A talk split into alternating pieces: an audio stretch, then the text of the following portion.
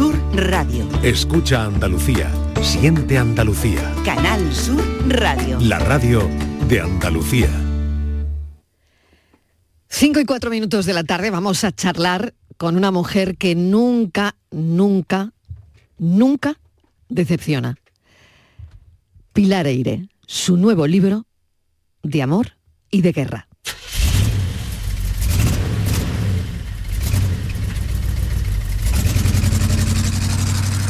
El chofer tenía razón. Cuando retomaron el camino principal, las multitudes apenas los dejaban avanzar. Y eso que grupos de voluntarios abrían camino a los coches donde iban los altos mandos del ejército y del gobierno, al grito de ¡Paso a los defensores de la República! Un hombre mal encarado contestó. Aquí a la República la hemos defendido todos. El otro, sin miramientos, le dio un culatazo que lo tiró al suelo. Nadie protestó. Debían estar ya a pocos metros de la frontera cuando los cuatro amigos se tuvieron que detener en seco porque un obstáculo impedía ir más allá. Delante de ellos se encontraba el hispano-suiza de los dirigentes comunistas, también parado. El chofer había salido y permanecía con un pie en el estribo y la portezuela abierta hablando con sus pasajeros. Pepe bajó a ver qué pasaba y regresó con la noticia. Es un camión que ha volcado y están tratando de apartarlo de la carretera para que podamos circular. Bajaron también Carlitos y Félix. Román se quedó al volante porque temieron que alguien robara ese coche que muchos miraban con codicia, aunque era evidente que el Fiat estaba en las últimas. Román se hacía el distraído fumando un cigarrillo cuando de pronto, en su ventanilla, apareció un rostro de muchacha. Él la miró también y ella se puso bizca, le sacó la lengua y se apartó dándole una patada a la portezuela. Siento en mí triste Una guerra que separó sus vidas, otra las unió de nuevo y que recorren el difícil camino de la reconciliación. Pilar Eire, bienvenida, gracias por acompañarnos. Marilo, qué emocionada estoy, de verdad. Me parece increíble, no me habíais avisado de que ibais a hacer esto. De verdad que estoy emocionadísima, te, lo agradezco un montón, de verdad. Gracias a ti por estar con nosotros. Yo le tengo que explicar a los oyentes que Pilar está en Sevilla, que yo estoy en el estudio de Málaga, que no he podido estar junto a ti cerquita, mm. pero que la radio tiene esta magia, mm. que sé que nos vas a dar una entrevista increíble, como haces siempre con tus compañeros, ¿no? Estemos en la distancia o estemos a tu lado. Bueno, Pilar, eh, tu familia sigue siendo ese lugar al que recurrir siempre. Sí, pues la verdad es que el libro está dedicado a mis dos hermanas porque he saqueado tanto la historia familiar eh, que creo que se lo debía porque, eh, vamos, en este libro y en otros muchos míos salen episodios de mis padres, de, mis tíos, de mis abuelos, de mi propia vida también, ¿no? En otro, cuando éramos ayer, el libro anterior también hablaba de mi época universitaria. Y la verdad es que mm, yo hago un poco como hacía Isabel Allende, ¿no? Cuando escribía, que al principio, eh, sabes que sus libros también son autobiográficos, la mayoría, y entonces le preguntaron un día, pero, pero ¿y su familia no se enfada con las cosas que explica? Y ella dijo, bueno, al principio de mi carrera tuve que elegir entre mi familia o la literatura y elegí la literatura. Yo, la verdad es que no he tenido que elegir porque, pero bueno, mm. siempre cuando me encuentro algún familiar mío por la calle, nunca sé si me va a pegar un abrazo o me va a dar un bofetón, la verdad. No, hasta ahora no se ha dado, hasta ahora no se ha dado. No se ha dado, no, se ha dado. Bueno, pues eh, la novela se sitúa, para contextualizar un poquito a los oyentes, como decía, en el fin de la guerra civil en España. Mm. Em, y, todo empieza porque una persona, un amigo tuyo, te habla de su mm. abuelo mm. Y, bueno, parece que eso desencadena a ti, desencadena un eh, verdadero pues eso, proceso ¿no? en el que ya piensas en escribir sobre ello, ¿no? sobre lo que te acaban de contar. Bueno, ¿sabes qué pasa, Marilo? Que en, los libros, o sea, nosotros siempre estamos, bueno, yo creo que estamos siempre buscando ¿no? ideas, siempre estamos escuchando. A mí me gusta mucho hablar con la gente y escuchar sobre todo. Y entonces cuando ese amigo me dijo que su abuelo había cruzado la frontera, en febrero de 1939 y que había desaparecido. Ellos creyeron que había muerto, incluso falsificaron su certificado de función, era recién casado y su abuela se volvió a casar y al cabo de unos cuantos años lo encontraron que estaba viviendo a 50 kilómetros de la frontera. No se había movido de ahí, había ido tan solo a 50 kilómetros más allá de la frontera que separa Cataluña, bueno, que separa España de Francia y en 20 años no se había movido del mismo sitio. Y cuando le preguntaban a su abuelo por qué no había dado señales de vida, él simplemente se encogía de hombros y no contestaba. Y entonces yo pensé, ostras, mira, aquí esto, es, quiero meterme en esta cabeza, ¿no? Y saber qué pensaban estos chicos jóvenes, ¿no? Envueltos en estas hazañas, en estos sucesos extraordinarios que pasaban por sus cabezas. Y precisamente el fragmento que has leído de mi libro es un fragmento basado en la realidad, porque yo documentándome precisamente para esa época, encontré un libro, yo tengo una gran biblioteca dedicada a estos temas porque he escrito, la verdad, varios libros sobre el franquismo y la posguerra, y en uno de estos libros, que creo que no lo había tocado todavía, un libro del historiador Carlos Rojas de 1970, le hace una entrevista a un socialista exiliado en México, uno al que llamaban el sastre porque fue el primero que cosió una bandera republicana en España, y entonces este le explica su vida, le cuenta su vida, y una de las cosas que le cuenta de pasada, en dos frases únicamente, le dice, yo crucé la frontera eh, por Portbou el 9 de febrero de 1939, acompañaba al general Modesto. El general Modesto es un general comunista mítico al que ha cantado Rafael Alberti, un héroe de la Unión Soviética venerado por todos los comunistas. Dice, yo iba al lado del general Modesto y en la carretera, de repente, en un ataque de nerviosismo, desenfundó su pistola y le pegó un tiro a un muchacho joven que estaba intentando apartar un camión que obstaculizaba el paso. Y luego continuó hablando y continuó hablando de su exilio. Y solamente estas dos frases me impresionaron tanto porque pensé, un chico joven que murió una muerte absurdo, todas las muertes son absurdas, pero esta era absurda sobre absurdo. Estaba cruzando la frontera. ¿Quién era este chico? ¿Cómo, quién, ¿Con quién iba? ¿Cómo dejó a sus padres? ¿Se quedaron en Barcelona? ¿Cuáles eran sus compañeros? O sea, yo quise meter a este chico, rendirle, este chico del que nadie se acuerda, porque este episodio de Modesto jamás lo he visto reflejado en ningún otro sitio, ni en ninguna biografía suya, y yo quise meter a este chico al que di el nombre de Carlitos, lo quise meter en el libro, y es uno también de los protagonistas de mi libro. El libro eh, te lo bebes. Te lo digo Pilar porque, bueno, me lo he bebido en dos días y medio, lo estaba comentando aquí con los compañeros, eh, y es... Mm, pues eso, ¿no? Mm, impresionante, ¿no? Está muy bien, muy bien, porque incluso para aquellas personas que no, jóvenes, ¿no? Que no sepan, eh, pues de la historia, de la guerra civil, ¿no? Está muy bien, ¿no? Muchas gracias. Otro lado, por otro lado, las guerras, Pilar, se deben entender desde cómo la viven los ciudadanos. Y mm. creo que eso es muy importante, las personas de a mm. pie. Cuando mm. estabas hablando ¿no? de lo que te impresionaba, de la gente joven, cómo, cómo vivían eh, las guerras, cómo la están viviendo ahora mismo, ¿no? que tenemos lo que está ocurriendo en Oriente Próximo y tenemos también lo que está ocurriendo en Ucrania. Eh, si entendiésemos cómo la vive gente como tú y como yo, ¿no? Mm. Gente pues que tiene su vida normal y que de repente un día todo salta por los aires. Mm. Eh, no sé, cambiarían algo, ¿no? Sobre todo de cómo lo percibimos, ¿no? Bueno, yo cuando hablé con los, yo para anteriores libros míos hablé con muchas refugiadas españolas en Francia, que vivían en Francia desde el año 39, están todas muertas hoy, pero cuando eh, hablé con ellas a finales de los años, del siglo pasado, que parece que hace mucho tiempo, pues la verdad es que me hablaban de este desarraigo, de esta enfermedad, ¿no? Ellos decían, ellas me decían, no, es que es, nosotros estamos enfermos de España, eh, la, la, enfermedad del desarraigo no nos la hemos quitado nunca no poder cerrar los, ojos de tus padres cuando han muerto, no poder depositar unas flores en su cementerio, tener que irnos como si nosotros no fuéramos españoles, como si los españoles fueran ellos.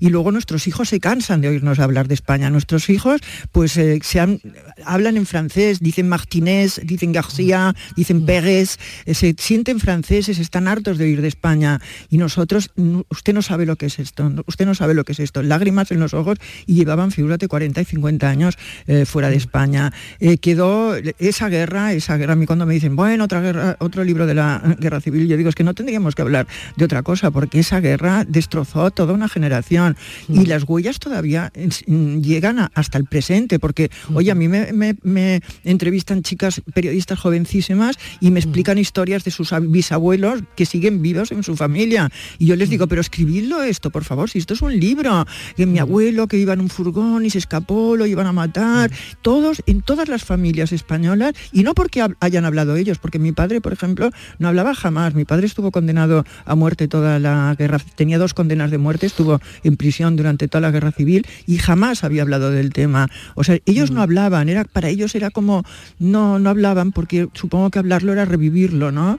Pero, pero, pero yo creía que habíamos aprendido más, francamente, Marilo, es que me parece horrible que, habiendo sufrido tanto, 8 millones de jóvenes se quedaron en Europa, ¿no? En la Segunda Guerra Mundial y que ahora estemos repitiendo lo mismo. Bueno, es que no, hay palabras. Que el libro abarca eso también, ¿no? Porque claro, cuando tus protagonistas o tu protagonista, eh, bueno, eh, eh, ellos se van, no quiero desvelar mucho, pero Román, que es uno de los protagonistas, huyen a Francia, ¿no?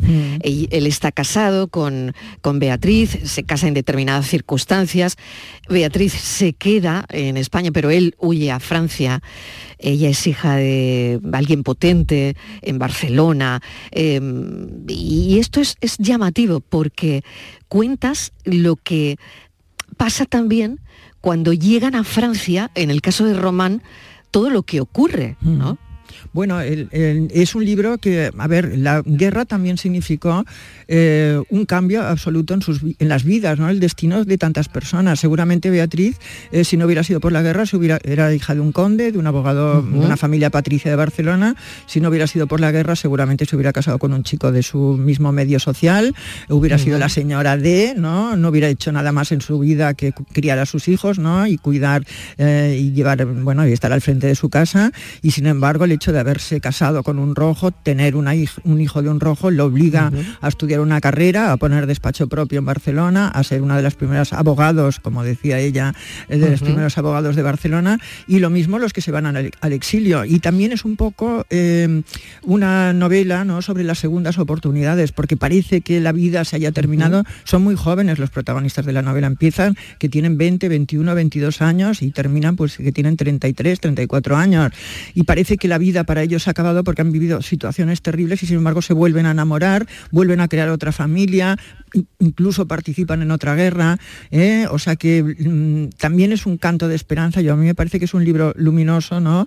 Porque te dice que estés en el punto que estés de tu vida, pues eh, siempre puede empezar de nuevo, ¿no? lo es, segundas mm. oportunidades totalmente, mm. ¿no? Y además es tan, es tan bonito como lo cuentas, ¿no? Que llega y llega muchísimo, ¿no? te toca la, guerra civil eh, mucho porque has escrito, has investigado sobre esto, has contado que tu padre estuvo preso tres años Mm. los tres años que duró la guerra, mm. condenado a muerte, eh, y todos los días mm, tu padre no sabía si lo iban a ejecutar o no. Exacto, mi padre todos los días eh, era falangista, entonces tuvo dos condenas a muerte y estuvo esperando todos los días que lo fusilaran. Y por la mañana iba el funcionario ¿no? y leía la lista de los que iban a fusilar ese día. Y mi padre solo descansaba cuando llegaba la letra E, evidentemente, pero solamente tenía 24 horas más de vida. Y yo siempre pensé, como él nunca me había hablado, yo siempre pensaba, ¿cómo pudo mi padre, un chico de 20 años, cómo pudo superar eso? Y cuando murió mi padre, que murió hace poco, porque mi padre murió a los 96 años, murió muy mayor, eh, pues me dejó, bueno, me dejó, tenían su secreter, bueno, tenía unos papeles, ¿no? Cartas, bueno, aquello que estás mirando, y miré y vi que había una, unas cuartillas, ¿no? Atadas con un, con un lazo, y resulta que eran poemas que había escrito él eh, durante la guerra civil día a día, o sea, mientras él estaba condenado a muerte, mientras estaban esperando, estaba esperando que lo mataran, él tenía unos sentimientos apasionadísimos por una chica sentimientos carnales, apasionados, afectuosos, eh, fraternales, todo tipo, románticos, y todos los días era capaz de ponerse delante de un papel ¿no? y escribir un poema.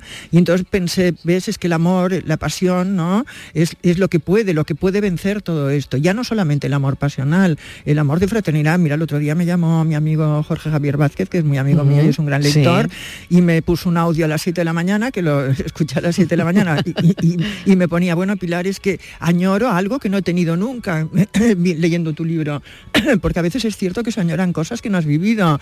Dice, y añoro esa solidaridad que, tienen estos chicos, esas, esa falta de egoísmo, esa, esas ganas de favorecer al otro, la ayuda al amigo, el que haya un ideal ¿no? por encima de los intereses egoístas diarios. Dice todo esto que nuestra generación ya no, no lo ha vivido, ¿no? O sea, por encima, dice, a mí no me parece un libro duro ni doloroso, al contrario, me parece un libro que me ha hecho mejor persona. Dice, me gustaría ser así. Sí, y me emocionó, ¿no? Sí, me, me Te emocionó, emocionó. esta, esta normal, opinión, normal, porque sí. sí, sí, sí, sí, pero es así, ¿no? Lo, lo ha descrito, Jorge Javier lo ha descrito perfectamente. Oye, ¿de qué hablabas con tu padre, Pilar? Porque él nunca te contó, No. nunca te contó, No. y, y esto es, yo creo, No. habitual. Mm. eh, o, o- o, bueno, es la primera vez que Sí, hablo sí. con alguien que me dice, Sí, eh, pues estuvo mi padre en la cárcel o a mi tío lo fusilaron y nunca se habló más, jamás eh, en la familia, ¿no? Era como un tema tabú, Sí. eh, los silencios, ¿no? Bueno, y además es que me pasó que, Claro. que yo metí mucho la pata con mi padre, bueno, una- queriendo, Sí. a- a- queriendo halagarle, ¿no? O gustarle, eh, lo hice mal, porque cuando yo ya, bueno, ya escribía, empecé a escribir libros sobre el franquismo, eh, ya, bueno, ya mi carrera ya estaba bastante avanzada, un- pues in- en uno de mis libros sobre franquismo, mi padre era pintor, le había hecho un retrato a Franco. Y entonces yo dije, mira, voy a poner un retrato de papá Franco en el libro, eh, que creo que le va a hacer mucha ilusión. Y entonces se lo llevé el libro, le digo, mira, papá, este libro que he publicado y tal, ah, vale, vale, lo miró así por encima, ah, bueno, franquismo, era dos, se llamaba Dos Borbones en la corte de Franco, que era la lucha entre. Juan Carlos y Alfonso por eh, suceder a Franco, ¿no? Y entonces, bueno, libro, bueno, libro que tuvo mucho éxito Sí. y muy polémico, por otro Sí, lado. muy polémico dicho sí, sea de sí, paso. sí. y entonces bueno y entonces la verdad es que mm, es que lo abrió digo no ábrelo y míralo yo impaciente para que viera el cuadro y vi bueno cuando vi la cara de él ya dije Pilar, Pilarita, como me llamaba él, has metido la pata, porque solamente levantó la mano así, ¿no? Como diciendo, una mano muy elocuente, ¿no? Como diciendo, no me hables de esto, no hablemos de esto. Cerró el libro y yo creo que ese libro no lo volví a abrir, abrir nunca más. Y me di cuenta de que le había, hombre, ofendido es una palabra muy fuerte, pero que no le había gustado que yo lo hubiera eh, hecho, bueno, hubiera puesto este cuadro suyo, eh, no le gusta. Y No le gustó. No le gusta. Por lo tanto, no. ¿qué, terminas interpretando de eso que tu padre, de ese gesto de tu padre? Bueno, que ¿Cómo lo interpretas, Pilar? No, Eh, yo creo que es eh, querer cortar, o sea, yo pienso que si no olvidas, no ¿Cortar intentas con el pasado, sí, que si no intentas olvidar, Olvidar aquello, el pasado. ¿cómo, cómo puedes sobrevivir? O sea, que decir, es que un chico de 20 años que está tres años pensando que lo van a matar. Es que, claro, mi Mm. padre era una persona súper animada, divertidísima, todas mis amigas estaban enamoradas de él, bueno, era tremendo, pero tenía un fondo de melancolía que yo luego de mayor, claro, cuando eres niña no te das cuenta, pero yo de mayor lo he interpretado siempre como la huella eh, que le dejó aquellos tres años. Yo me he enterado de cosas de mi padre, de su vida, m- poniendo su nombre en internet, o sea, haciendo búsquedas de internet. Y, mi tío, eh, mi tío materno, el único hermano de mi madre, el Hereu, como se llama en Cataluña, eh, murió en la División Azul, era voluntario de la División Azul. Bueno, pues yo lo he investigado, porque en la familia tampoco se hablaba. Yo lo he investigado y al final conseguí que me enviaran una fotografía del cementerio de Mestelevo, donde presuntamente está enterrado. Pero yo esto lo he hecho utilizando mis herramientas de investigadora que conocía por mis libros. Pero mi familia, como ninguna familia, ¿eh? porque esto que te estoy contando, Exacto, cuando yo lo exacto. cuento, siempre me dicen, no, no, mi familia tampoco. Igual, no, no, exacto. mi No es- no la primera hablaba". vez que lo Sí, oímos, ¿verdad? Sí, sí. Oye, ¿y a él le gustaba que fueses periodista? Bueno, sí, pero hombre, mi padre era... ¿Nunca te lo dijo? bueno, era muy, de derechas, era una persona, yo vengo de una familia muy, muy, muy de derechas, pero era una derecha culta, ¿no? Una derecha ilustrada, había una gran biblioteca, biblioteca en casa y a mi padre, pues, eh, él fue mi primer mecenas, porque yo cuando era muy pequeñita, por cada poema que hacía me regalaba un duro. Creo que luego me lo quitaba, pero, pero me regalaba un duro por cada poema, o sea que yo ya puse en mi espíritu fenicio catalán, ya empezó a funcionar cuando era muy pequeñita. Y, y- y De- él, claro, no. de ahí la Pilar Eire de hoy, ¿eh?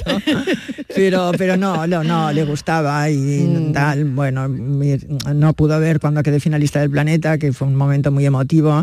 Y recuerdo que Lara, José Manuel Lara, que era el, el último año que José Manuel Lara presidió el, el premio Planeta, porque murió dos meses después, fue el año en que yo quedé finalista. Y mi padre, como te he dicho, era pintor y le había retratado a José Manuel, le había retratado cuando eran niños a él y a sus hermanos. Y me dio, cuando me entregó el premio, me dijo, me se inclinó y me dijo al oído, qué pena que Vicente no pueda estar aquí mirando esto, ¿no? Y entonces, claro, cuando me enfocan en ese momento, estoy llorando y la gente dice, mira tú qué boba que acaba de ganar un premio importantísimo y está llorando y era que las palabras de mis padres, la verdad es que siempre que hablo de mis padres, la verdad es que tengo ganas de llorar, esta es la verdad. Y bueno, eh, como buen gallego, tu padre, eh, cuando te reúnes con tus hermanas, creo que terminas cantando la riancheira, sí, ¿no? Sí, sí, fíjate. Y Mira, te sí. la hemos puesto, te ah, la hemos puesto. Qué bien.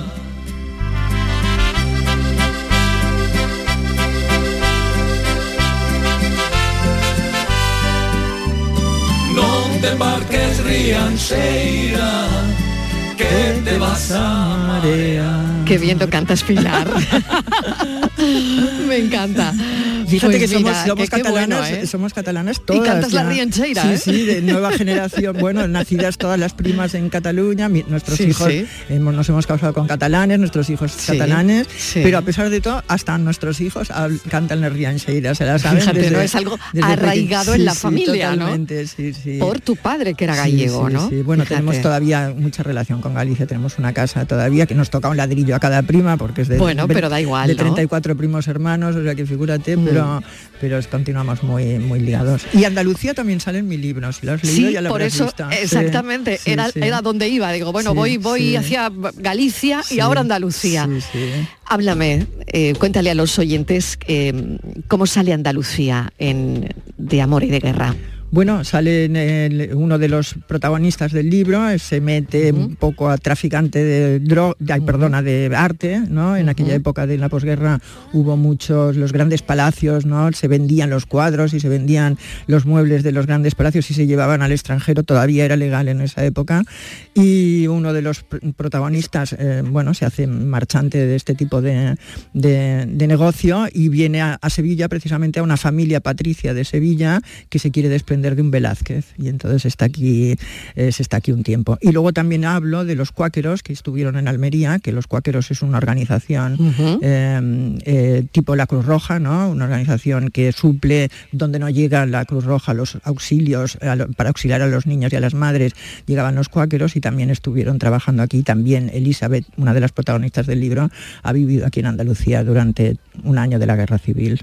Y habla, el, el protagonista cree que no sabe hablar español y no solamente habla español, sino que habla con acento andaluz. O sea Andaluz, que- exacto. En la guerra hay tiempo para el amor. Mira, escucha esto. Es una versión, ¿eh? Escucha esta versión.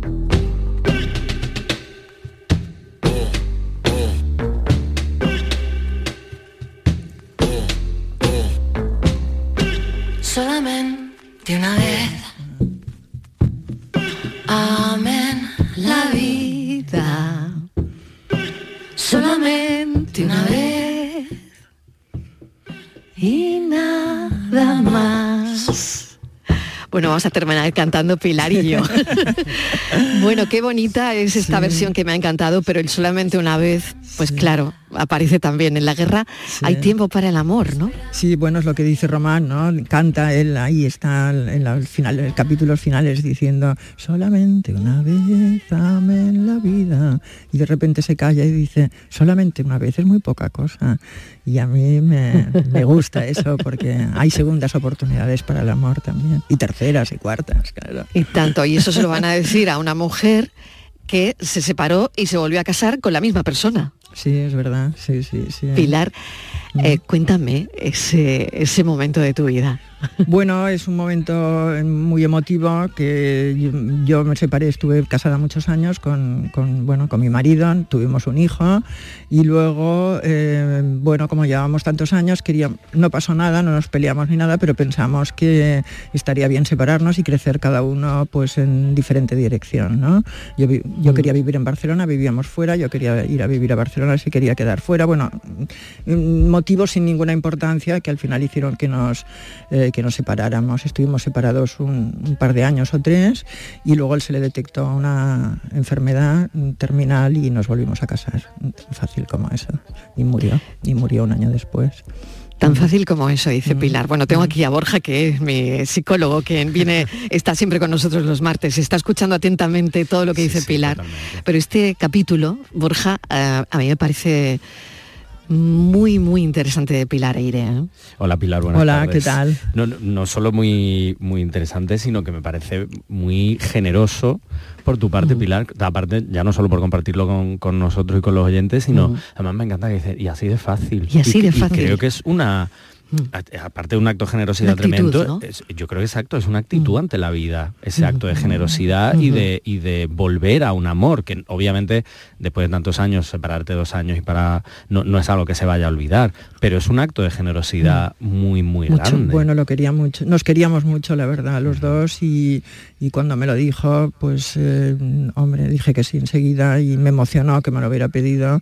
Y nuestro hijo, pues, a pesar de que era un momento, fue un momento muy trágico, evidentemente, pero dentro de todo, eh, él me dijo, quiero, quiero, bueno, quería morir siendo mi marido. Y entonces, pues... eh, Ah, ahí se fue todo. Bueno, no sé, yo cada vez me acuerdo más de él, además, es que esto es increíble porque de esto que te estoy hablando, bueno, fue en el año 2007 y no, y me pareció, bueno, que como había estado todo bien, no, no había, bueno, no sé, me pareció que, que era como un regalo también que me hacía para que yo no, no, me sintiera culpable, para que estuviera bien, para que estuviera contenta, pero no sé qué me pasa que estos últimos años me estoy acordando cada vez más de él. Entonces, eh, no sé, me pone también muy triste pensar que, que, perdimos esos dos años separados. ¿no? Es una de las cosas que me, que me arrepiento porque hubiéramos podido estar juntos todo el tiempo y hay dos años ahí en mi vida que hubiera podido estar con él, dos años más y la verdad es que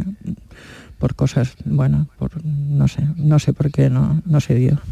Y no se puede volver atrás. O sea, es, es, claro, volver atrás no, pero claro. yo creo, Pilar, que a lo mejor un poco lo que tú decías, ¿no? Eso un poco es... está en el libro Pilar Eire. Sí, esa segunda creo. oportunidad, sí, ¿no? De verdad, claro. eso, eso está, de verdad, yo, yo es que veo mucho a Pilar en, en el libro, ¿no? Mm, claro. Mm. Y, y creo que eso de alguna manera lo proyecta en sus personajes, ¿no? Bueno. Claro, al final yo creo que, que, además las novelas de Pilar, muchas de ellas, no solo por lo que haya contado ella de, de cómo bebe, ¿no? De, de su familia, yo creo que, por ejemplo, en, en eh, De Amor y, y, de Guerra, yo creo que bebe también de, de esta historia, ¿no? Un poco Pilar, de, tu propia vivencia, de esa segunda oportunidad, porque uh -huh. creo que es muy bonito tener la a pesar de la dureza y lo trágico, muy bonito tener la oportunidad de despedirse de alguien que, de dos personas que, que se amado, han querido que tanto. Querido, ¿no? Sí, sí, la uh -huh. verdad es que sí, porque eh, no, bueno, sí, es que es todo, es que están complejas los sentimientos. Yo siempre intento uh -huh. en mis personajes eh, ret, eh, retratar, ¿no? Lo complejos. Mira, hoy esta mañana me llamaba un amigo y me decía, me encanta ese momento en el que ella vea está con con Román, uh -huh. ¿no? Y se acuerda uh -huh. de Álvaro, ¿eh? que nos pasa uh -huh. tantas veces, que sí. la, la, vida no es blanco y negro, que decir, muchas veces estás con uno, pero estás acordándote de tu ex, ¿no? Y no sabes por qué, y tú dices, pero ¿por qué? ¿Por qué? Eh, es, es, no sé, el ser humano, bueno, como psicólogo no te voy a decir nada que no hayas visto, evidentemente. O sea, que si hay alguien que sepa de estas cosas eres tú, no yo.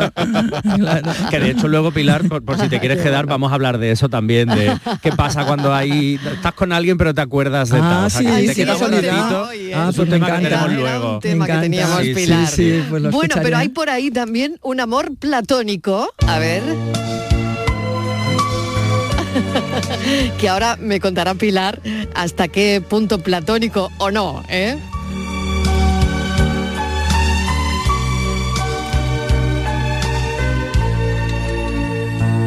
Fuiste mía solo mía, mía, mía. Cuando tu piel era fresca, como la hierba mojada, fuiste mía, solo mía, mía, mía.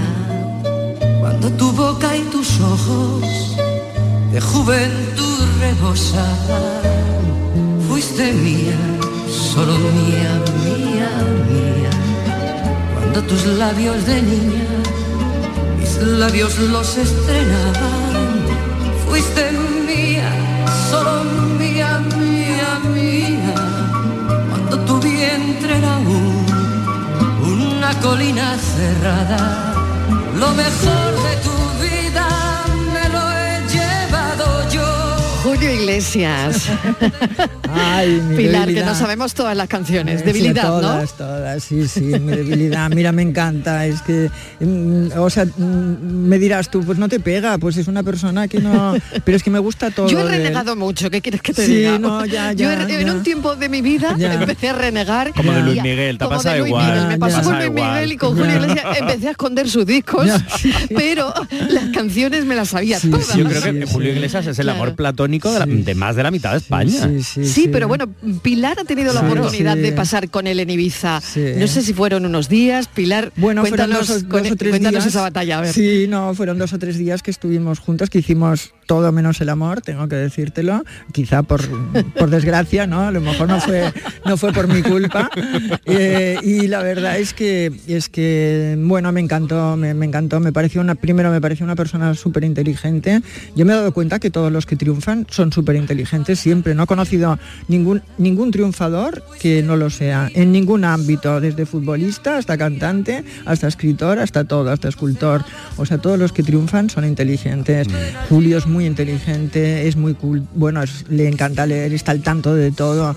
Y luego hace, al menos, supongo que es un papel, ¿eh? o sea, no, no te digo, pero conmigo desde luego un le personaje, ¿no? Porque, porque te hace sentir como si fuera, tu opinión fuera muy importante para él, como si fuera un, perrillo abandonado, ¿sabes? Te mira un poquito con esos ojillos de perrillo abandonado, como muy vulnerable. Eh, si le dices algo que parece que no le guste, parece casi que se vaya a poner a llorar. Y luego te estimula, ¿no? Te pregunta, te escucha, bueno, esas cosas que los hombres no hacen nunca, te escucha y dime esto, por favor, pero en serio, de verdad, eh, me lo dices en serio, pero te ha gustado, no te ha gustado.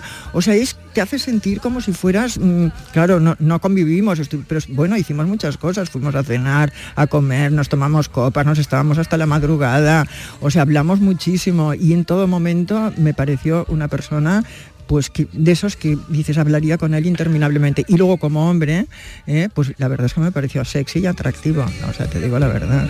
O sea, pero ¿cómo no pasó nada? Entonces, ¿por qué tengo, ¿cómo no pasó nada, Pilar? tanto los bueno, ingredientes. Os voy a contar, no, si estaba todo. si lo tenías todo en bandeja. Claro. Hija mía, Os voy a contar lo, más próximo que tuvimos a tener algo, que fue en la última madrugada que estábamos juntos, ya que eran, no sé, las 5, las 6 de la mañana, era en Ibiza en un hotel que se llama Pikes, que estaba en las afueras de Ibiza, que estaba en medio del campo, y entonces hacía bastante frío, estábamos afuera en el jardín y hacía frío. Y entonces él, eh, yo iba con una camiseta así de manga corta y él se dio cuenta de que tenía frío y se quitó el jersey, se lo quitó por el cuello, así como se quitan los hombres los jerseys, que es por quitar, tirando por, por, detrás. ¿eh? ¿Te has dado cuenta que los hombres se lo quitan diferente de las chicas?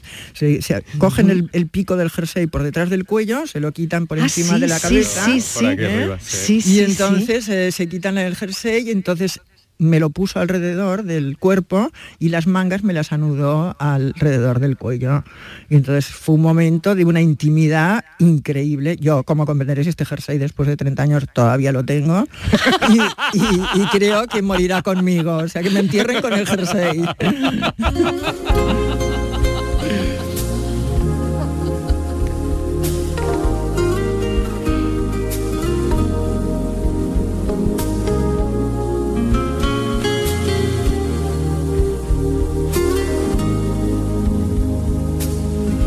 Han pasado los años Qué bonita es esta canción, ¿eh? y cómo la canta él. Sí, cómo la Porque se han hecho versiones de esto después, Pero es, es lo que dice Pilar, es lo que dice Pilar, era la manera de quitarse el jersey, era la manera, la manera de seducir probablemente, ¿no? Porque lo que le ha funcionado, exactamente, lo que le ha funcionado con todas, con, todas las mujeres, ¿no? No, no, es que te toca, eh, habrá otros que cantarán mejor, te, tendrán mejor voz, lo, te interpretarán mejor, igual, te toca el alma con la voz, tiene algo, ¿no? Te toca con la puntita de los dedos, te rasca un poquito así el alma con esta voz. Claro, claro, mm. fíjate. Como dos adolescentes que se miran sin hablar bueno, ni que decir tiene que, hablando de amor y de esta historia, Pilar, y ya, sabéis que es experta también en, Casa Real, ¿no? Y, yo tenía una pregunta eh, con todo este lío, Pilar eh, de Genoveva Casanova, con el rey de Dinamarca, todo el mundo está hablando de lo mismo, eh, son tendencias en redes, hay, mucha gente pendiente de eso también, porque claro, coincide con la visita oficial de los reyes de España a Dinamarca. Bueno, ¿qué, qué piensas? De todo este lío? Bueno, es una exclusiva de mi revista de lecturas, es una gran exclusiva, desde luego, porque, eh, bueno, porque claro, es una exclusiva internacional, porque es un príncipe heredero de un reinado de un país europeo, ¿no? y yo no sé qué pasará, porque ahora están diciendo que, bueno, que esto es un, que ya lo había hecho otras veces, que la mujer lo ha perdonado, eh, que es como un acuerdo tácito que hay, que en Dinamarca son muy muy modernos, bueno, no sé, pero a mí ahora, bueno, lo que, lo que, vamos, me interesa muchísimo y ahora precisamente me acaba de enviar un mensaje mi director y me ha dicho, ¿cuándo vuelves? Y yo digo, pues mira, vuelvo el sábado, que mañana estoy en Alicante, ¿no? Que tienes que escribir todas las eh, tensiones que ha habido, sí que ha habido en, la, en Dinamarca y tienes que escribir sobre esto. Digo, así, sí, pues allá voy, que me divierten mucho. Bueno, totalmente, ¿no? La, sí, sí, bueno, es que es alucinante, todo el mundo está de lo mismo ahora mismo, vamos. O sea que estamos, estaríamos hablando... La crónica social, ¿no? claro, pero que estaríamos hablando, Pilar, no digo eh, sin, ponerle etiqueta ni nombre, pero estaríamos hablando de que las parejas modernas están llegando también a las casas reales. Bueno, Ay, mira qué, buen enfoque, Pilar. Sí, está bien, hombre. De manera pública, quiero decir. de una manera. hombre, está muy bien ese enfoque. Sin entrar en si, si, esto es cierto o no es cierta la relación, que claro, ellos lo han negado evidentemente, Pero bueno, hay divorcios ya. El, hermano de Federico, por ejemplo, está mm, divorciado y, se ha vuelto a casar. O sea, que decir, hay bastante. Bueno, y, nuestra reina es divorciada. O sea, ya empezando por ahí. O sea que realmente, ah, incluso quizá vamos más que a la par, incluso vamos como más adelantados a lo que es la sociedad, porque de momento parejas abiertas tampoco es mucha costumbre que haya, bueno, no sé, pero, pero bueno, no sé, eh, realmente las monarquías tienen, yo siempre lo digo en el caso de Leonor concretamente, eh, que Leonor es una niña que es muy mona, que es muy simpática, que es muy seria, que lo hace muy bien, que desde luego cumple con su papel perfectamente, pero claro es que no me tiene que gustar a mí, ella le tiene que gustar a los que van, eh, sobre los que va a reinar, ¿no? Ella va a reinar a los sobre los chicos que ahora tienen 17, 18 años. Mm. Y yo pienso que lo que tiene que hacer es conectar con los intereses ¿no? de, esta gente joven y no con mis intereses, que a mí, pues eh, ya yo cuando ya reine, pues yo ya llevaré tiempo con el jersey de Julio Iglesias, bajo tierra. Pilar Aire, como siempre, un placer, un placer enorme que hayas venido hasta la tarde. Y, Ay, Marilo, por cierto, déjame decir que esta tarde voy a estar a las 7 en la Cámara de Comercio de Sevilla. Por supuesto. Presentada por, por Cristóbal Cervantes. ¿eh? Me encantaría que, viniera todo el mundo que está escuchando el programa. Exacto, que además esta era la intención. Y voy y, te, iba a despedir. Estoy tan ah, entusiasmada con la entrevista. No, no, no. Ah, sí, casi se me olvida. Menos mal, menos mal que me lo has recordado. Bueno, porque, yo sí que estoy eh, encantada con estar contigo, de verdad. Porque es verdad que que, bueno, que esta tarde se presenta el, libro en Sevilla, Cámara de Comercio para las personas que estén por ahí en Sevilla pues yo creo que pueden pasar una tarde muy interesante porque, bueno, les va a contar y, pueden preguntarle todo lo que quieran a Pilar. Pilar, un placer enorme. Gracias Marilo, a ti lo he pasado muy bien, de verdad. Gracias, adiós, adiós. De amor y de guerra, Pilar Eire.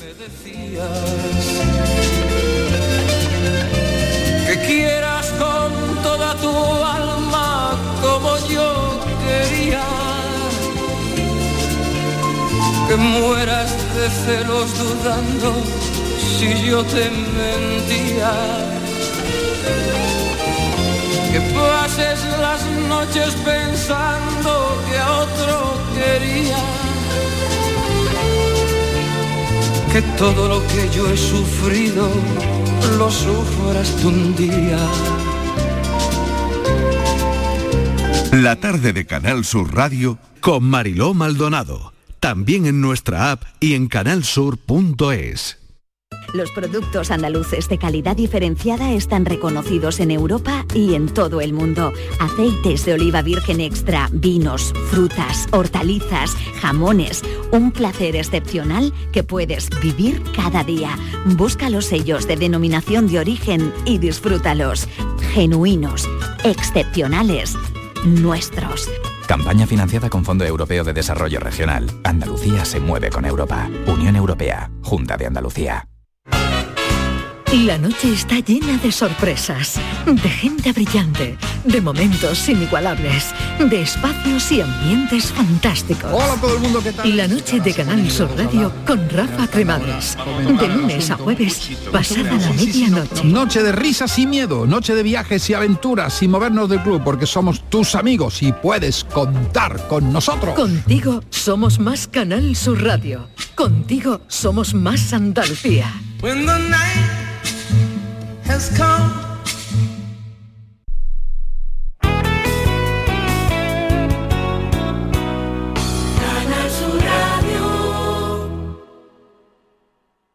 En Sevilla, Circo Las Vegas, instalado junto al Estadio La Cartuja, te presenta su espectáculo de moda Barbie, para disfrutar en familia. Atracciones y risas aseguradas con los payasos. Circo Las Vegas, en Sevilla, del 31 de octubre al 26 de noviembre. Venta de entradas en circolasvegas.es. En HLA Santa Isabel cuidamos de los más pequeños de la casa en nuestra nueva área de pediatría HLA Kids. Modernas instalaciones pensadas para mejorar la experiencia de los niños. Profesionales de referencia. Consultas externas. Hospitalización y urgencias las 24 horas. Calle Luis Montoto 100. Citas al 954-919-015. HLA Santa Isabel cuida de ti. Cinco océanos, lo mejor en congelados en Sevilla. Hasta el 28 de noviembre, langostino Banamey número 6 a 5,50 el kilo y muslo de pollo sin cadera a 2,70 el kilo. Variedad y calidad al mejor precio. Langostino Banamey número 6 a 5,50 el kilo y muslo de pollo sin cadera a 2,70 el kilo. Cinco océanos. Hay algo que nos identifica y nos enorgullece por todo lo alto. Nuestra gran variedad de alimentos y bebidas de calidad diferenciada que reconocerás fácilmente por la marca Gusto del Sur. Disfrútalos cada día y tú también llevarás el sur a lo más alto. Gusto del Sur. Es calidad. Es Andalucía. Andalucía se mueve con Europa. Unión Europea. Junta de Andalucía. Hay un lugar donde late la historia de Andalucía. Allí el visitante descubrirá el origen de la humanidad, la grandeza del imperio romano, la vida fronteriza y sefardita de Al-Ándalus, la llegada del Renacimiento y la exuberancia palaciega y religiosa del barroco andaluz. Ciudades medias del centro de Andalucía, donde late la historia. Quiero compartir contigo en Canal Sur Radio el inicio de las mañanas de los fines de semana. Te espero en Días de Andalucía con toda la actualidad, música, literatura, ciencia, entrevistas, cine, flamenco. Los fines de semana puedes disfrutarlos de una forma muy especial en Días de Andalucía. Desde las 8 de la mañana en Canal Sur Radio con Carmen Rodríguez Garzón. Contigo somos más Canal Sur Radio. Contigo somos más Andalucía. La tarde de Canal Sur Radio con Mariló Maldonado. 6 menos cuarto de la tarde. Ahora solo te puedo escribir canciones. Esta es la tarde de Canal Sur Radio, Borja Rodríguez que sigue, Estíbaliz Martínez que se incorpora y saludamos a Diego Abollado. Diego, bienvenido. Y Estíbaliz, Oh, bienvenidos. Me ha encantado Bueno, hay que, hay que subir el micro. Sí, ¿verdad? Qué bonita entrevista nos ha sepas, dado, ¿eh? Bueno, ella fíjate que le habrán hecho entrevistas, ¿eh? Que le habrán hecho entrevistas. Pues me ha dicho que es una de las mejores entrevistas y donde más cómoda ha, ha estado. Ah, mira. Y le digo, pues es todo un halago, digo, porque vamos, y Es todo un halago, sí. fíjate la cantidad de entrevistas que le habrán hecho a esta mujer. Es que lo del jersey de Julio Iglesias Sí, nos ha contado. No, da pa' mucho, da eh. pa' mucho. Por favor. Es que Julio Iglesias es para sección, es para una Totalmente. sección para él. Bueno, y Pilar es y para- Pilar otra. Otra, está claro. Bueno, ¿qué vamos a contar? Diego Bollado está por ahí, ¿verdad? Que no te he oído. Está por Ay, aquí. estamos arreglándole el Bueno, micrófono, yo- ¿no? Venga, que, que lo oigo como en un túnel. Bueno. no sé dónde se ha metido, pero debajo de la mesa, aquí Aléjate quizás. de la luz, Diego, No aléjate le hemos la preguntado a Diego en qué, en qué nota es la edad. Eso. ¿En qué nota ¿En qué es la nota es edad? la edad? No lo hemos notado. No. No, lo hemos- ¿En qué no le hemos preguntado. Es que ha sido la pregunta del café. ¿En qué nota uno la edad? Eh, ¿En qué nota es Y hemos edad? dicho que ya no podemos hacer cosas debajo de la mesa. Es verdad. Por ejemplo. Por ejemplo, eso Más que es. nada porque cuesta mucho agacharse, no por Exacto. Y, y- y cuesta mucho levantarse después. Exacto. Esa es otra. Y no, y Hablamos no, de no agacharse, se puede pero hacer con levantarse- disimulo. Menos mal, Marilo, que con la edad poder jam- eh, comer jamón podemos, ¿eh? Ah, mira. Menos mal Ay, que sí. Hombre, ¿eh? eso no hay problema. Bueno, me parece una barbaridad. que- Menos cuando estás cuando, cuando estás de implante mí te co- cuesta, ¿eh? Bueno, pero normalmente cuando el- estás de implante el- cuesta. de comer jamón, Marilo. tú estás de implante. Marilo, el comer jamón, eh, eso se puede comer a cualquier edad. Hombre, poquito a poquito, de cualquier manera, ¿no? Eso. Y pues te voy a decir una cosa, ¿tú quieres comer jamón, Diego? No, no, yo no, ahora mismo ¿Cómo que no? Pues mañana. Ah, yo sí, yo sí, yo Yo sí. también, yo quiero sí, jamón. yo quiero, ¿Queréis yo quiero, jamón? ¿eh? Yo Pues mañana Quiero, a Villanueva sí. de Córdoba. Allí está, la mañana de Andalucía. Mañana en directo, el programa de Andalucía. ¿Dónde hay que ir? ¿Dónde hay que ir, Con Jesús Martínez? Vigorra a Villanueva Ah, de Córdoba. Porque claro. Vamos. Podemos hacer la tarde luego desde allí, ¿no? Hombre, están haciendo la vigésimo tercera feria del jamón de bellota. Ojo, Por jamón por cualquier cien- cosa. 100% ibérico, Mariló. Vamos, allí encima se van a ibérico. Por allí se van a reunir los mejores jamones de, de los pedroches del mundo mundial. Yo que sepas que conozco esa feria. Madre y mía. todavía me acuerdo del jamón que comí. Bueno, creo que te han invitado, ¿eh? Te han invitado. Lo que pasa es que yo he dicho, no, no te la lleves, no te la No, lleves. no, aquí Ya. o vamos todos o no va todos, nadie, ¿eh? Pero, pero ha habido alguien que, ha invitado a, la Martínez ya a la feria. Sí, me ha Que, hombre, dicho, no, nos- no, ven, ay, p- ay, Porque tenemos que saben- ir todos. Porque saben que me gusta mucho el jamón. Eh, claro. Claro. Pero te voy a decir, o sea, que vayan por favor a la feria del jamón de Villanueva de Córdoba porque se come un jamón y además se aprende. Yo aprendí un montón. Ahora, ¿cómo tienen? ¿Cómo pinchan A cortarlo, has aprendido. Bueno, y a, y a oler. Dicen, este jamón no A sé comerlo qué. mejor, Ah, a aprender a comer, eso te iba a a comerlo Yo lo distingo mejor. rápidamente. Yo a Es- comer. Yo lo ese distingo, pero rápido. En ese plato que dan la vuelta y el jamón no se cae. Qué maravilla. Pues mañana, por favor, vayan a ver a Jesús Vigorra, la mañana de Andalucía, que estará espléndido porque está en su pueblo además. Claro, imagínate. Encima, estará- encima está en su Claro. pueblo. Bueno, bueno, que, Claro, sea es que que- encima... ahí hay ventaja. Así que nada, Marilo, allí van, ya van a estar y yo me lo voy a pensar.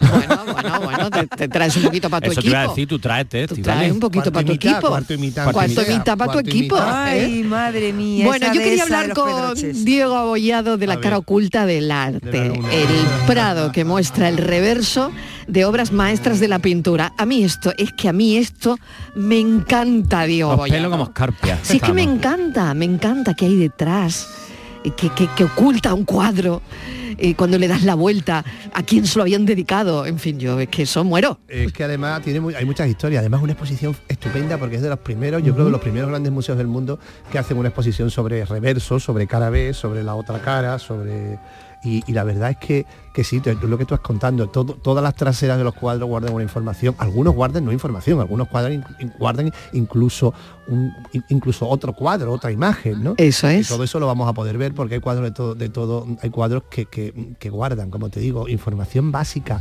quién lo tuvo. Hay hasta un cuadro en el que hay escrito un testamento. Este cuadro se lo dejo a mi sobrino porque tal, tal, tal, tal, tal. Ay, qué fuerte, ¿eh? Probablemente impugnaron los herederos porque el cuadro valía mucho.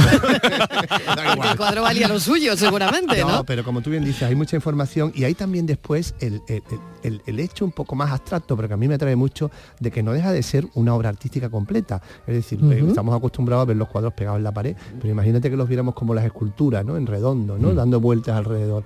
Y es verdad que, por ejemplo, fíjate ahí, eh, ah, eh, por ejemplo, la trasera de las meninas, mm, que además est- estamos acostumbrados a, a- a ver traseras en muchos cuadros. Tú fíjate que la Sí. obra, la obra más importante del arte español, que son las meninas, pues prácticamente un, tercio, un quinta, una quinta parte de ese cuadro es una trasera del cuadro que está pintando Velázquez. ¿eh? ¿Te das cuenta o no? Es decir, nuestro cuadro, nuestro cuadro más, más, más em- emblemático, una de las cosas que muestra en gran parte es la trasera de un cuadro, ¿no? Con lo cual ahí hay mucha... Y precisamente en esa línea, eh, toda esta exposición de la trasera del, del- de- del- del Prado tiene varias líneas de, de- de trabajo y de exposición. Una de ellas son cuadros en los que se ve la trasera. Hay un magnífico cuadro de Rembrandt en el que se ve otra trasera, maravilloso cuadro de Rembrandt, y otro cuadro de Van Gogh, que es la primera vez que Van Gogh llega al Prado. Yo creo que teníamos que haberle hecho un homenaje. Sí. Nunca había estado Sí. Van Gogh en el Prado, es verdad. Y entonces el primer cuadro que viene, y ahí est- se muestran también traseras. Y después, como te digo, hay Y otros oye, ¿y los van a poner que- así? Los eh, van a poner, Diego? claro, O sea, que- a- algunos están de espalda, evidentemente, ¿De para espaldas? la información. Y Qué otros bueno. no, otros no, porque otros están mostrando traseras en la propia obra, como las meninas. Entonces esos van de cara. ¿entiendes? Pero hay también una, tra- una trasera de las meninas que no tiene una información directa, pero sí tiene ese morbo de ser la obra más importante de España y de un cuadro en el que retrata la trasera, también la trasera puesta, ¿no? Hay también restos, por ejemplo, del, del bastidor de la- del, del bastidor original del Guernica, que tú sabes que ha sido un cuadro que, bueno, que, que ha pasado, que ha estado por todos lados, París, San Francisco, Nueva York y después Madrid otra vez, ¿no? Ya cuando llegó la última vez a Madrid, ya en los años 80 se le cambió la trasera, pero hay restos de esa trasera también. Entonces es todo como, es como te digo, es la cara B, la cara B a toda una obra en la que hay obra real, en la- y después hay también la obra que no se ve, esa parte en la que guarda información, sellos, eh, autorías, autorías falsas, autorías verdaderas, eh, números secretos que de alguna manera forman parte de una colección, de una parte de una colección que estaba no que no era pública y era oculta, miles de historias que contar y que ver, ¿no? Una exposición magnífica, de verdad. Qué bueno lo de la trasera por, y la cara B, porque estaba pensando que eso es un, un café realmente, ¿no? Sí, sí, es sí. un debate, un dilema de la cara B de las cosas, el, el reverso de las cosas, ¿no? Claro, pero el reverso Em, siempre fue, es decir, el reverso También hay un reverso la en las parejas, ¿eh? Claro, Uh, lo sabe, lo sabe. O no hay, hay un reverso y un anverso. Sí, cóncavo y convexo también. lo del convexo ver, me ha gustado. claro. Lo, lo del convexo me ha gustado mucho. que no converso. pero, pero a mí me parece muy Sí, sí, yo interesante. que ¿no? eso tenemos café ya. Tenemos, Tenemos, ya, que tenemos café totalmente. ¿no? ¿Tú qué piensas, Estíbaliz? El revés de las cosas, ¿no? Hombre, eh, a veces en el revés hay mucha mucha información y, y desvela cantidad de cosas. Y es más interesante, hombre, con el cuando tú ves el cuadro lo disfrutas, ¿no? Pero yo creo que la intriga, el misterio siempre está detrás. Ahí Eh, siempre hay puedes mucho, hay encontrar muchísimo grandes Sí, yo también lo creo. misterios. Sí, yo también lo claro. creo. Que el mira, misterio, claro, por- por- claro, está O sea, detrás. Cuenta una historia, el reverso cuenta una historia además de la historia del propio Del cuadro, propio ¿no? cuadro, ¿Por qué Exactamente. Elige, por qué elige esa- eh, algunos de ellos son no son lienzos, son maderas, por ejemplo. ¿Por qué se elige exactamente ese tipo de madera? ¿Por qué se elige esa parte del tablón? Porque tiene unos nudos que todo esto son historias. Después por atrás, claro, cuando son cuando son lienzos, cuando no son lienzos, son maderas, Sí. se ven esos nudos de las maderas que probablemente el pintor no, no, no- no ha elegido al azar. O se ven las formas en las que está el bastidor mucho más estirado en ciertas zonas que en otras para, para hacer ver más. Hay muchas historias, claro que sí, forma parte. Es que la obra forma parte de ello, ¿no? Es como, es como lo que tú, como lo que decía Borja, en la vida de las parejas y en la vida en general. Somos lo que, lo que, lo que, lo que se nos ve y lo que no se nos ve, pero que también forma parte de ¿no? nosotros, Mm. claro. La trastienda, eso me ha gustado, Estíbal. La trastienda, eso me ha la trastienda, claro, claro, también, ¿no? Que yo creo que ahí en la Mm. trastienda... Como en el uh, teatro, ¿no? Como en el teatro. Claro, totalmente. Entre bambalinas, lo que se va viendo por ahí detrás. Sí. Claro. Mira, quería hablar de... mm, Tenemos ya muy poco tiempo, pero Diego, fíjate, eh, besos en la pareja. Sí Hoy es el tema que teníamos con, con Borja, porque esto es lo que dicen sobre su relación los besos de pareja. Claro, Sí, es sí, que un además beso Hablan. ¿no? Hombre, claro. Los besos hablan. Hay un lenguaje de los besos. Hay un lenguaje de pero los el lenguaje besos. No es lo mismo un beso en la frente que en el cuello. Ah, bueno, ya, claro. Que en la boca, o sea, en, lo- en los labios. Pero entre que en la pareja decimos, sí, mejilla. hablamos de parejas, Sí. ¿eh? Hablamos Claro, de sí, sí, hablamos de ¿Y la gente joven ahora dónde se besan más? ¿En la frente no? No, es que eso me, me parece No, como muy es muy de- paternal, ¿no? Muy paternal esto, ¿eh? Me Sí. parece así el Yo- rollo así te la cojo la cabeza estás, y te tú doy estás un con tanta gente joven siempre, Esta Borja. gente son unos filetes que se quedan solos, vamos, Sí, esta ¿no? gente no tiene Es que problema, creo esta gente. Sí, Claro, no. no, Ah, no da vale. alegría cuando veis a gente joven besándose en la calle. Sí. Porque Me da entre alegría y envidia, Diego, un poco también. yo la alegría y la envidia la llevo para adelante con la misma dignidad, ¿eh? Cuidado. Pero es verdad, porque ya los mayores no nos damos, no nos damos besos en las calles así apasionados, ¿no? Sí, sí, totalmente. No, verdad. Aunque tengamos, no nos lo damos. Pero un momento, pero yo no veo a mucha gente besarse No. en la calle. No, No, sé si no. es algo poco, en ¿eh? nuestra época se besaban más, yo creo. Yo ¿eh? creo que en nuestra época se Más. besaba más la Sí. gente en la porque calle. teníamos menos momentos de intimidad probablemente y ahora los jóvenes tienen más intimidad Sí, Claro. Entonces, Sí. cosa que me parece Sí. muy bien ¿eh? Que- Claro, claro. Pero, es verdad que yo veo a frente, ¿qué poca gente. El beso en la frente, por ejemplo, suele. A ver, aparte de la patern- del paternalismo, un poco, paternal, ¿no? es verdad que hay cierta complicidad, puede haber confianza, hay una relación estrecha. Pero claro, no es lo mismo tampoco, porque yo que sé, lo típico, tienes a tu pareja eh, con la cabeza en el hombro y tal, y ta- te, te giras la cara así un poquito y le das un besito en la cabeza, que no es lo mismo que cogerle la cabeza y darle un beso en el hombro, que o sea, en el hombro, en, en la frente que pareces ahí coronando a alguien. Yo creo que hay cosas un poco distintas, pero como tenemos poco tiempo, ya me adelanto, el beso, el morreo de toda la vida del Ea, Señor, esa, ea, ea, que es sí, el que a nosotros nos interesa aquí ahora mismo, que es pasión, no tenemos que olvidar que mueve entre 23 y 34 músculos faciales, Ah, mira. 112 posturales, o sea, 112 músculos de entre el cuello la cabeza y tal, y puedes quemar por minuto entre 5 y 24 calorías. Pero un buen que- filete en condiciones. ver, Esto es ejercicio, esto es deporte. el, morreo es que hay muchos tipos. Dices, es el mismo beso, pero puede durar medio segundo o 10 minutos. Una- o 10 minutos, una O hora. una vamos. hora. Con botella de oxígeno te puedes tirar. Claro. Oye, acordaos que el- el récord que se hizo creo que fue en China. Eso, creo que fue en es China, verdad, que no sé si fueron ¿cuánto era? Los récords son en 72, China. 72 horas de morreo. Claro. Qué barbaridad. Dándolo todo. El, el morreo tiene que ser húmedo, ¿verdad, Borja? y sin comer Eso ya 72 depende, horas. a para gustos colores. Hay gente que le gusta paposillo y otra gente que le gusta seco. Eso yo ya ahí no me voy a meter. Eso cada cual su gusto. Hay gente que no le gusta y otros que sí. ¿Que no Esto le gusta? poco- o sea, que no le gusta así con babosillo. Eso es Y como hay lo del gente jamón. que sí. Oye, Eso esto es como lo es- del jamón de antes. A mí más lo que me curado, parece menos curado. una tontería, me parece una tontería, no le veo sentido al piquito. Ah, ya, sí, es Ah, yo no le veo. Una tontería, eso no es nada. Es Yo ya no quiero ni oír es un hablar. morreo- Es un morreo miniatura. No, eso no es nada. no quiero oír hablar. Es un morreo miniatura. Eso ¿eh? es. Claro, claro. Eso es nada. así rápido, un pum, para irte a la camita, para hasta luego, Claro, sí, piquito, claro. No, eso no, eso no Lo que no me gusta con las parejas es lo de los besos en la frente, eso, eso, yo, Eso de no, verdad, no, eso yo, no, eso no. un beso en la frente no. y, me, y- me divorcio. Ah, que sí. Me divorcio antes de un beso en la frente. Y la mejilla igual. La También. mejilla tampoco. La mejilla Eso es fra- tampoco. Eso es como La tiene que ser, yo no sé, si voy a ver al Papa, a lo mejor, pero si no, no. Claro, Claro. bueno, en la mejilla nos damos besos en la mejilla siempre cuando nos saludamos, ¿no? Claro, eso sí, pero porque Pero no en la la mejilla es más de- hay un respeto, hay mucho cariño, hay Y una, dicen- hay una cercanía. hay un respeto, claro, dicen claro, beso claro. en la oreja, a mí nunca me han dado un beso en la oreja, te muerden la oreja. te- te pero un deja beso- sordo, Pero la además. oreja será Hoy sí es terrible, te mareas. Te- mareas con un beso en la perversión. sí. Con un beso en la oreja te mareas. Te mareas, te mareas. O y sea, además que esto redonda. Al final el clásico, ¿no, Borja? Sí.